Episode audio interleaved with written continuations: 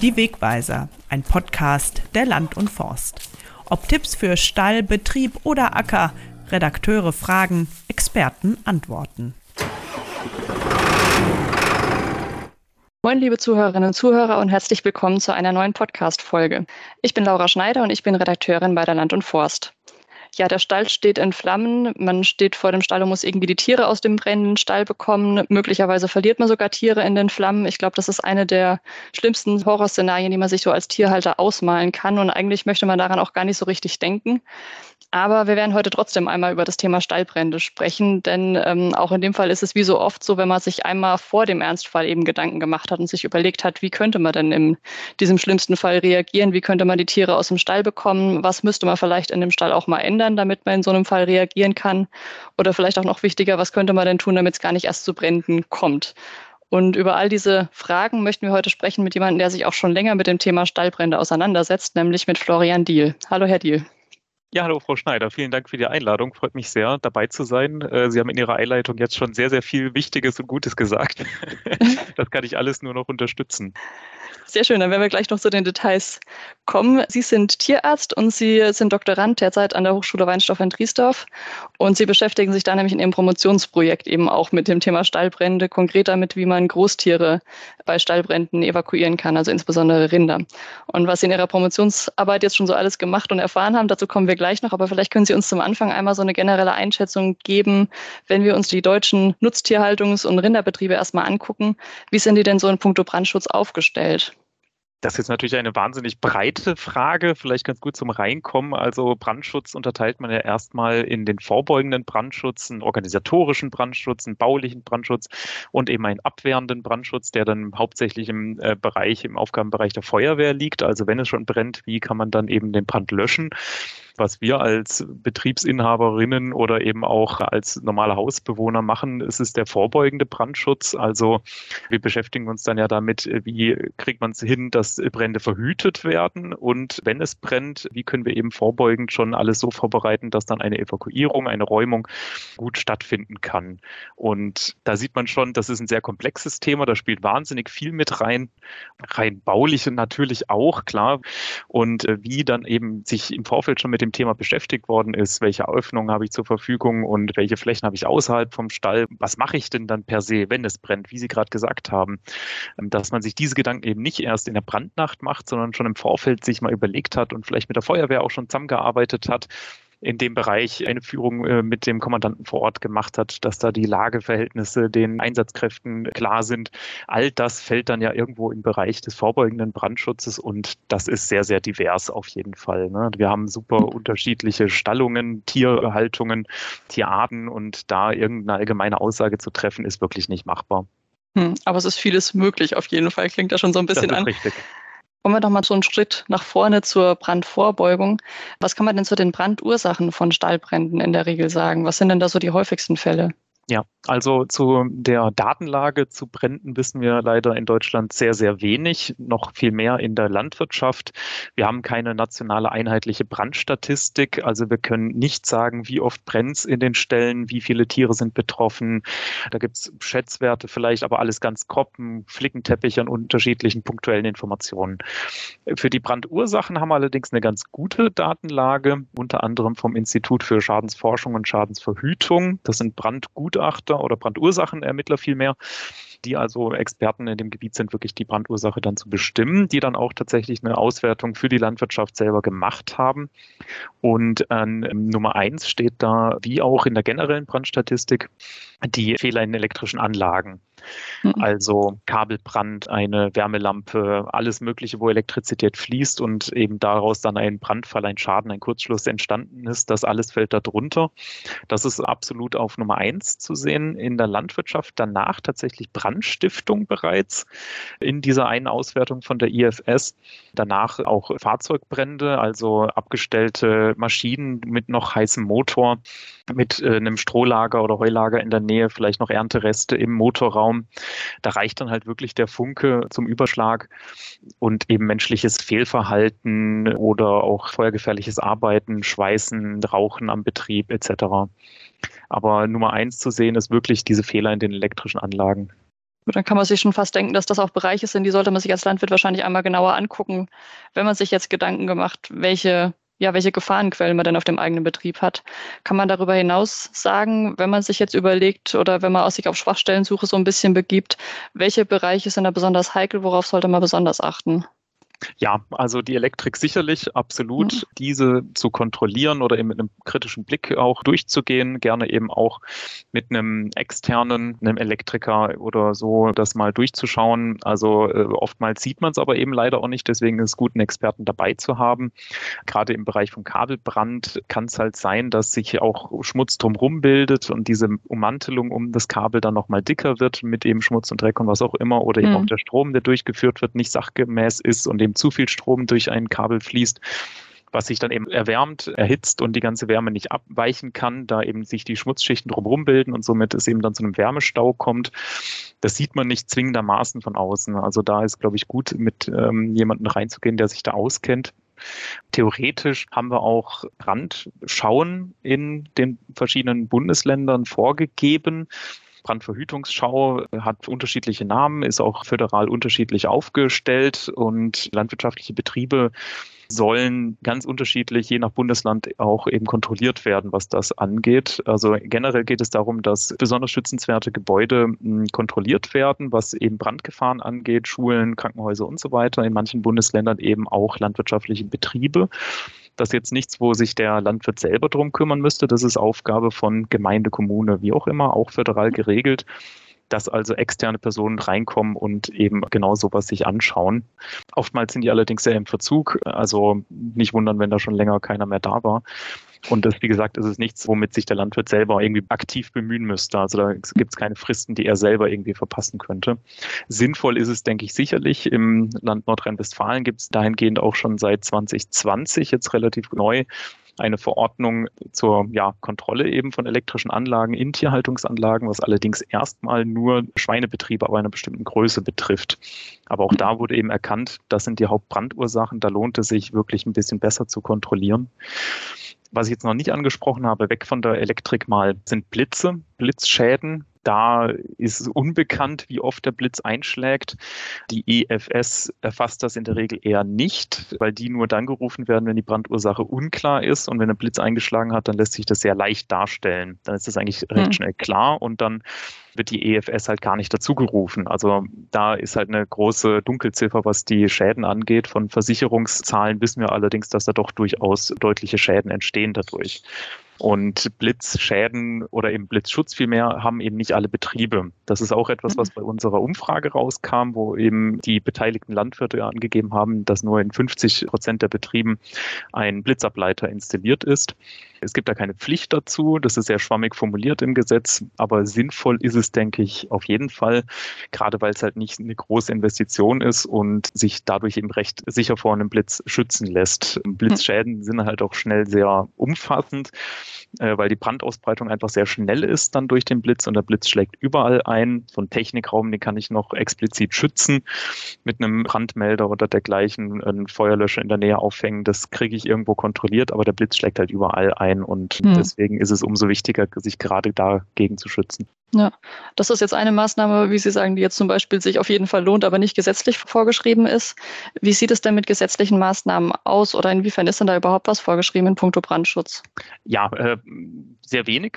Also da gehen wir dann in die Bauordnungen, die Gebäude generell erstmal unterteilt in Gebäudeklassen von 1 bis 5 mit steigenden Anforderungen an den Brandschutz alles in Vorbereitung eben auf ein Baugenehmigungsverfahren.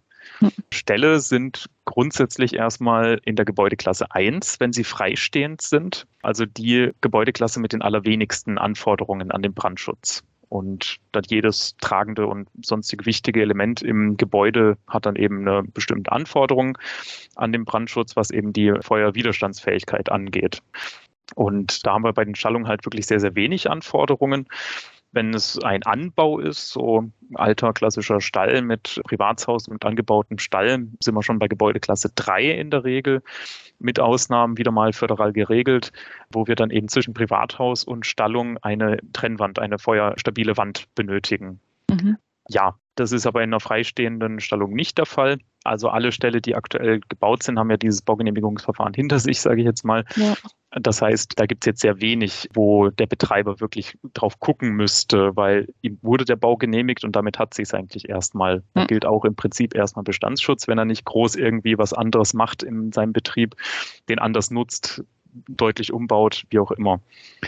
Für Neubauten muss man da natürlich ein bisschen genauer drauf schauen.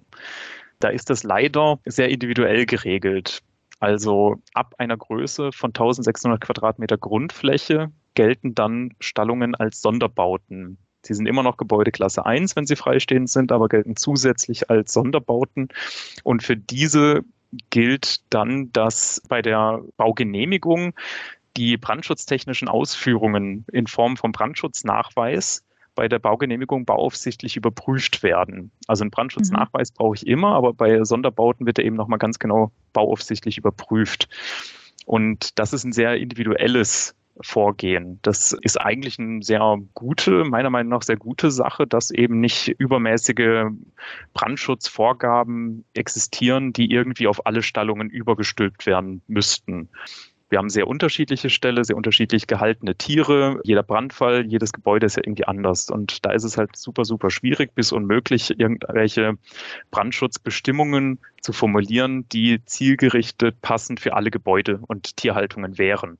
Hm. Deswegen sagt eben der Gesetzgeber, okay, geht nicht, wollen wir gar nicht, wir machen das individuell, also von Baugenehmigung zu Baugenehmigung. Da gibt es dann Leitlinien, Richtlinien, äh, nach denen sich die untere Bauaufsichtsbehörde eben richten kann, der einzelne Beamte, wenn er dann sowas entscheiden soll. Aber eine fixe Vorgabe ist halt nicht. Wie gesagt, einerseits Vorteil, individuelle zielgerichtete Lösungen finden, andererseits Nachteil, keine wirkliche Planungssicherheit für den Bauherrn. Ähm, der eine ja. kann eben sagen, passt schon, vielleicht ein bisschen Löschwasservorrat noch, wenn du im Außensiedlerbereich bist. Und der nächste sagt dann, ja, ich habe da ganz schlimme Sachen drüber gehört. Brandschutz in der Tierhaltung ist ja komplett vernachlässigt. Du brauchst auf jeden Fall eine Sprinkleranlage und eine Rauchansauganlage für die Brandfrüherkennung, wie auch immer. Hm. Kann passieren. Das liegt alles irgendwo im Entscheidungsgebiet des einzelnen Beamten. Ja. Was natürlich ein Problem ist, wo ich auch sage, da brauchen wir dringend auch Fortbildungen und Informationen nochmal für diesen eben jeweiligen Entscheidungsfall. Ja. Gibt zum Beispiel von der ALB schon einen Leitfaden aus 2013, explizit zu einer bestimmten Vorgabe aus den Bauordnungen, nämlich dass ab 10.000 Kubikmeter Rauminhalt eine innere Brandwand notwendig ist für große Gebäude. Das ist hm. natürlich schwierig für einen Milchviehbetrieb oder auch sonst, wenn ich einen durchgezogenen Futtertisch brauche, kann ich keine innere Brandwand durchziehen, die komplett einmal abschottet. Geht nicht.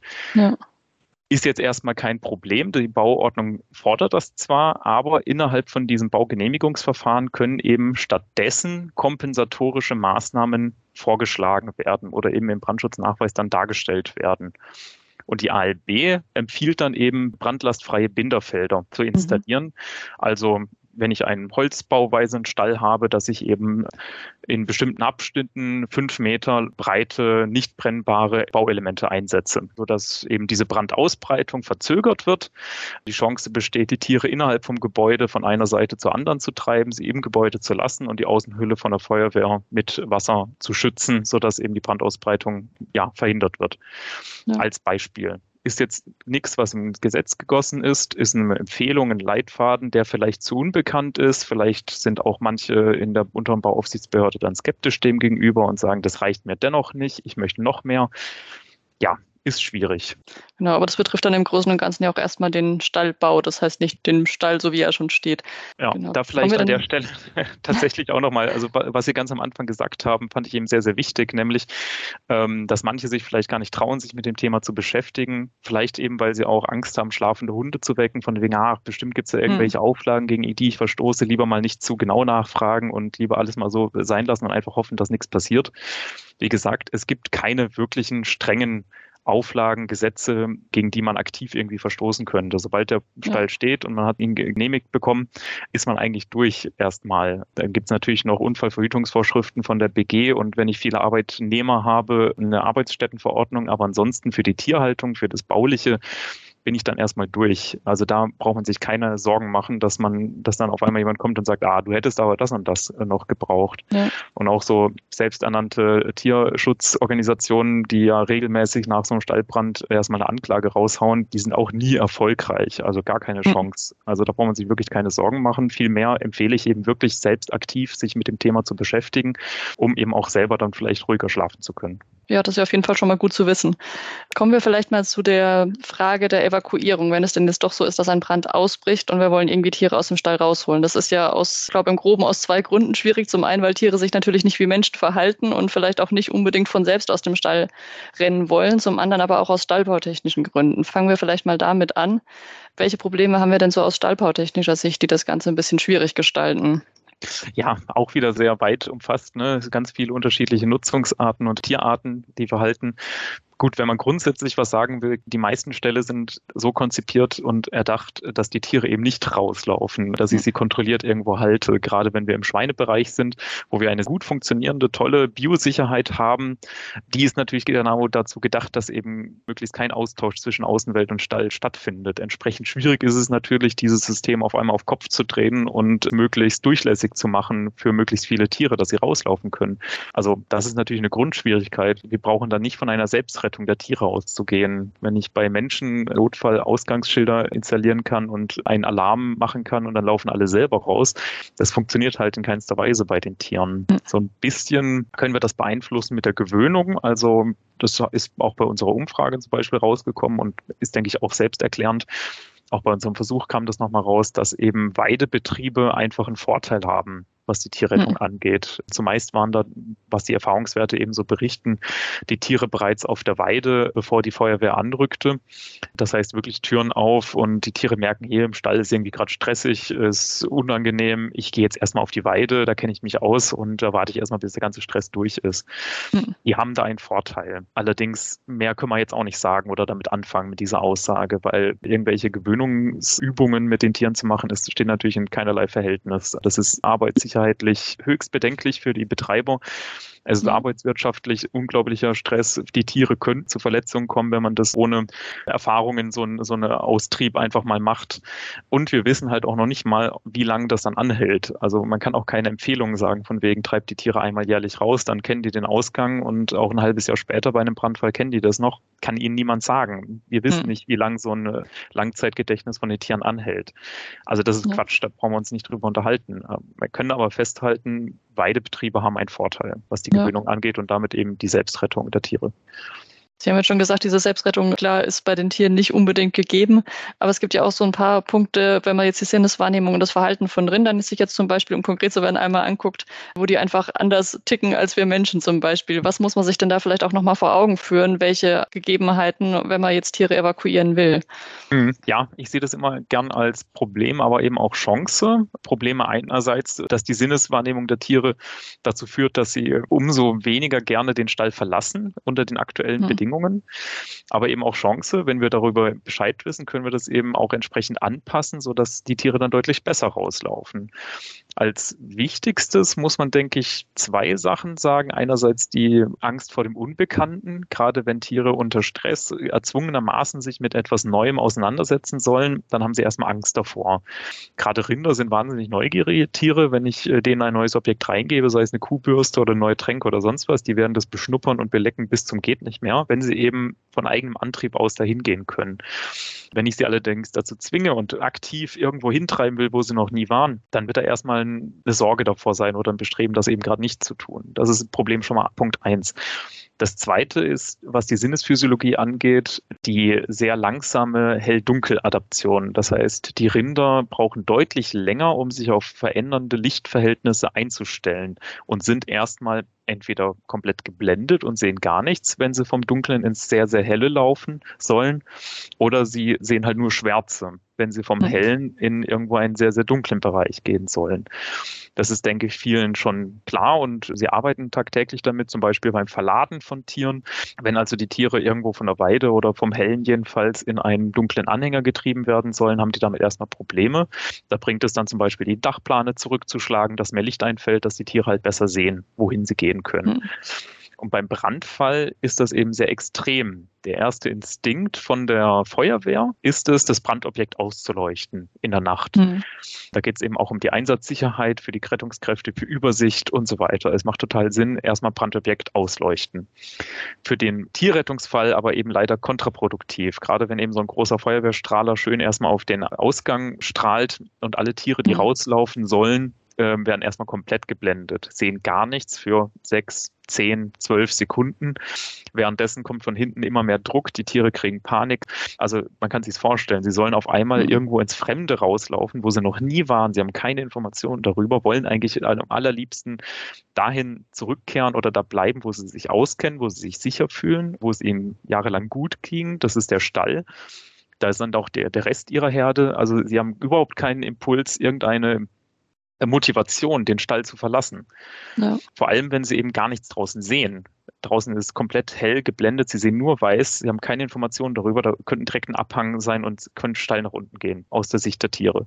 Mhm. Deswegen einer unserer Ansätze, was wir eben auch in unserem Versuch festgestellt haben, nicht direkt das Stallgebäude ausleuchten, vor allem in diesem Bereich, wo die Tiere rauslaufen sollen, sondern den Feuerwehrstrahler querstellen und zu dem Bereich lenken, wo die Tiere hinlaufen sollen. Also die Weide als klassisches Beispiel ausleuchten, orthogonal quer zur Laufrichtung der Tiere, dass die Tiere eben nicht geblendet sind, aber sie sehen, wo sie hinlaufen sollen. Die Weide ist mhm. erhellt.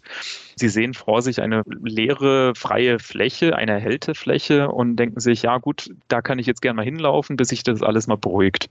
Wenn das nicht geschieht, dann sehen Sie entweder eben komplette Helligkeit, Weiße durch das angestrahlt werden durch die Feuerwehr oder halt einfach nur pure Schwärze, weil der Stall steht in Flammen, Blaulicht, Scheinwerfer, also die sind im Hellen und haben überhaupt keinen Anreiz, irgendwo in die Schwärze zu laufen.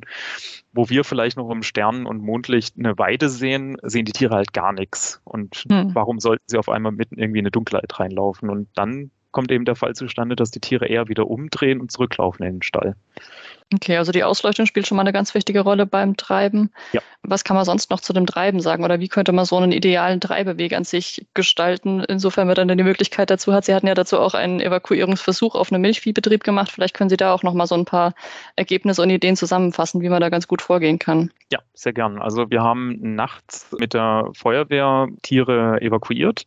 Die Feuerwehr kam in Blaulicht mit Sirenen in voller Montur an und wir hatten mehrere Versuchsgruppen, explizit zwei, auf die ich eingehen möchte. Einerseits eine an den Austrieb gewöhnte Gruppe, die wir also zehn Tage im Vorfeld jeden Tag über diesen Ausgang rausgetrieben haben, wo wir schon an Tag drei einen sehr deutlichen Gewöhnungserfolg sehen konnten. Haben sie zehn Tage ausgetrieben, also die kannten diesen Austrieb. Mhm. Und eben dann eine andere Gruppe, die halt überhaupt nicht gewöhnt war. Die sind ganz normal im Milchviehbetrieb mitgelaufen die ganze Zeit über, bis sie halt eines Nachts dann von uns rausgetrieben wurden worden sind. Und klar, die Idee war natürlich oder die These, dass diese an den Austipp gewöhnten Tiere halt deutlich besser rauslaufen. Mhm. Das hat sich auch so bestätigt. Ja, die sind schneller rausgelaufen, die sind zusammengeblieben als Gruppe, sind eben relativ ruhig sogar eben dann auf die Weide gelaufen. Was allerdings überraschend für uns war, was eigentlich der viel größere Erfolg auch irgendwo war von dem Versuch, war, dass auch die nicht gewöhnte Gruppe, das waren 23 Tiere, in unter einer Minute rausgetrieben werden konnten. Ja, die Gewöhnungsgruppe war etwas schneller, aber auch die nicht gewöhnte Gruppe konnte halt sehr gut evakuiert werden mit den Maßnahmen, die wir eben angesetzt haben. Das war einerseits eben diese Beleuchtung, die wir gerade durchgesprochen haben und andererseits ja doch eben auch die Gestaltung von dem Austrieb, nämlich befanden sich diese Nichtgewöhnungsgruppe im Laufgang und rechts und links wurden die Querverbindungen zu den anderen Laufgängen abgesperrt, sodass die Tiere quasi in einer Sackgasse waren Richtung Ausgang, Richtung Öffnung raus aus dem Stall. Und dabei haben dann eben nur zwei Personen ausgereicht, die von hinten getrieben haben. Das war immer ein Feuerwehrmann und ein Betriebsmitarbeiter. Die haben von hinten Druck aufgebaut. Die Tiere konnten nicht rechts und links ausweichen und sind sehr gut eben aus dem Stall rausgelaufen mit Sicht nach vorne auf die ausgeleuchtete Weide.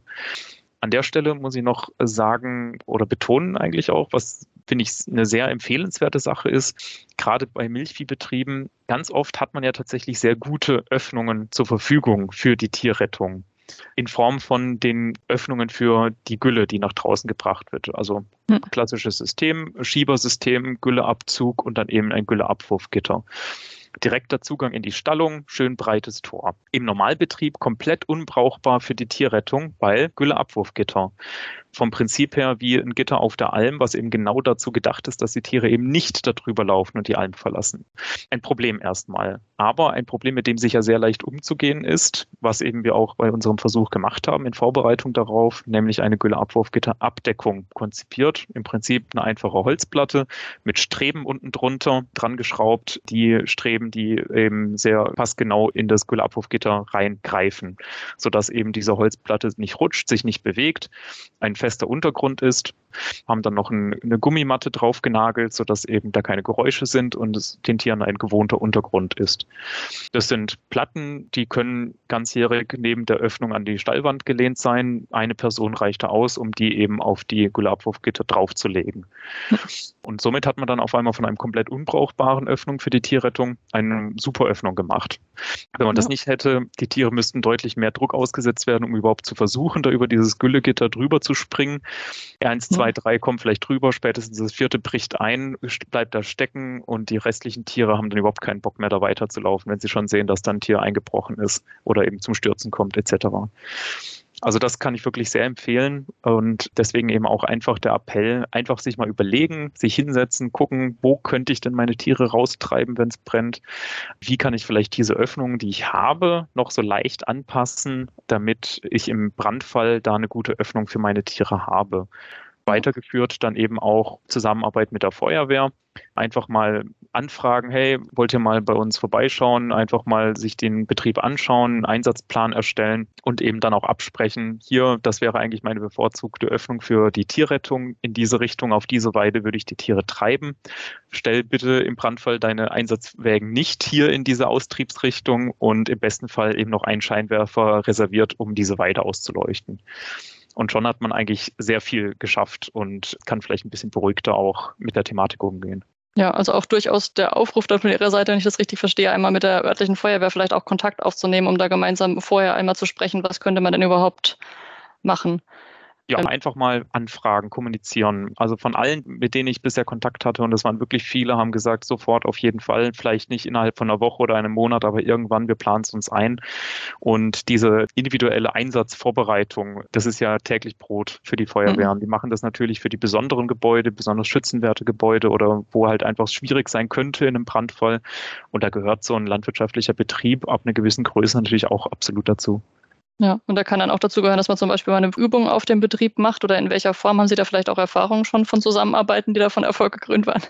Ja, absolut. Eine Übung ist da absolut auch üblich, gängig, sinnvoll. Also nicht im Sinne von, wir treiben alle Tiere raus, sondern Anfahrt von der Feuerwehr, wo wird platziert, wo habe ich mein Löschwasser her. Da war ich erst vor zwei, drei Monaten bei einer Großübung dabei im Bereich Passau mit bei einem Milchviehbetrieb mit 150 in etwa Milchvieh, wenn ich es richtig im Kopf habe, wo auch kein Tier rausgetrieben worden ist, aber es wurden sich halt Gedanken gemacht, was würden wir jetzt tun und vor allem halt auch mal die Brandlöschung simuliert. Hm. Tatsächlich auch mit dem Einsatz von Wasser und eben ganz konkret, wo kriege ich mein Löschwasser her?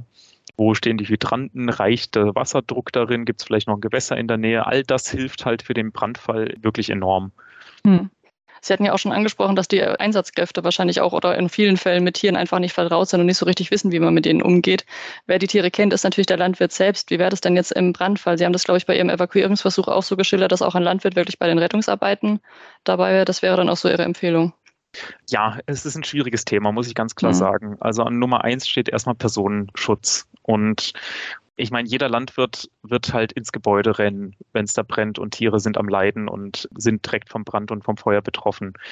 Also Aufgabe von dem Feuerwehrkommandanten ist es dann tatsächlich auch zu sagen, halt, stopp, hier geht niemand mehr rein in dieses Gebäude. Die Einsatzkräfte haben dann die Erfahrung und können eben einschätzen, das ist jetzt zu gefährlich, zu viel Brandrauch, einsturzgefährdetes Dach und so weiter. Also in dem Moment darf der Kommandant dann eben auch bestimmen über das Verhalten vom Landwirt. Das ist klar hat allerdings eben auch die Verantwortung über dessen Leben irgendwo, wenn er dann im Einsatz ist. Und dem widerspricht sich natürlich dann irgendwo diese Tierrettung, welche dem Landwirt halt maximal am Herzen liegt. Also das ist ein schwieriges Feld unbedingt.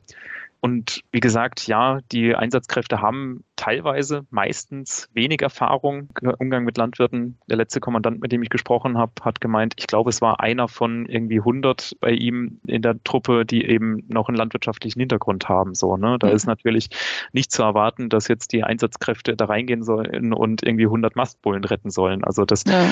Wie, wie auch, ja. Also in dem Fall ist, glaube ich, sehr, sehr hilfreich, wenn man so ein Notfallbündnis von benachbarten Landwirten, von Kollegen hat. Und das hm. ist auch das, was immer wieder berichtet wird, dass der Zusammenhalt unter den Landwirten da halt einfach super, super gut ist, dass da jeder bereit ist zu helfen, nachts rauszukommen, Tiere wegbringen, Tiere bei sich selber unterbringen in Anhänger schaffen, irgendwie mithelfen auf jeden Fall. Also das zu haben, so ein Notfallbündnis ist sehr, sehr wichtig, denke ich für manche natürlich leichter als für andere. Für Aussiedler da ist dann halt der nächste Landwirt vielleicht doch auch mal ein bisschen weiter weg, gerade im Norden und Osten vielleicht auch noch mal eine gute Ecke weiter weg als bei uns ja. jetzt hier in Bayern. Aber nichtsdestotrotz ist es, denke ich, gut, jemanden zu haben über dem Betriebsleiter hinaus, der sich auskennt, der eben vielleicht auch beim Erstellen von so einem Rettungskonzept für die Tiere mitgemacht hat, es auf jeden Fall gut kennt, das ist dann halt das nächste, sich einerseits Gedanken machen über die Tierrettung, das irgendwo verschriftlichen vielleicht sogar festzuhalten und halt vor allem auch seine Mitarbeiter darüber zu schulen. Denn das ist halt ein Einsatz oder eine, eine Sondersituation natürlich für den Betriebsleiter, maximaler Stress ich glaube, es ist sehr sinnvoll, immer noch eine zweite Person zu haben, die auch sich gut auskennt und qualifiziert ist, die Tierrettung zu begleiten und anzuleiten man darf ja. sich da jetzt nicht darauf verlassen, dass die Feuerwehr das perfekte Konzept hat. Und die schaut eher dann auf den Landwirt, wenn es heißt, wie retten wir jetzt die Tiere. Ja. Ja, dann sind wir leider auch schon am Ende unseres Gespräches, aber ich glaube, da waren einige sehr hilfreiche Tipps dabei, die man auf jeden Fall auf dem Betrieb auch mal anwenden kann. Wir können, glaube ich, festhalten, es ist ein sehr schwieriges Thema, wo auch viele individuelle Lösungen einfach nötig sind. Aber ich denke, es lohnt sich auf jeden Fall mal über den eigenen Betrieb zu gehen und sich vielleicht Gedanken zu machen, welche Rettungslösungen man hat. Vielleicht kann man da auch ein paar kleine Schritte anwenden, wie Sie schon das Beispiel mit den Spaltenabdeckungen genannt haben. Es muss ja, glaube ich, auch gar nichts Großes sein, wie dieses Beispiel auch zeigt. Aber da kann dann, glaube ich, es sich auf jeden Fall bewähren, sich, wenn man sich mal Gedanken gemacht hat. Und es lohnt sich auch auf jeden Fall mit der Feuerwehr einmal Kontakt aufzunehmen und zu besprechen, wie man denn in so einem Fall vorgehen könnte. Ja, dann danke ich Ihnen ganz herzlich für das Gespräch und Ihnen, liebe Zuhörer, danke ich ganz herzlich fürs Zuhören. Bis zum nächsten Mal.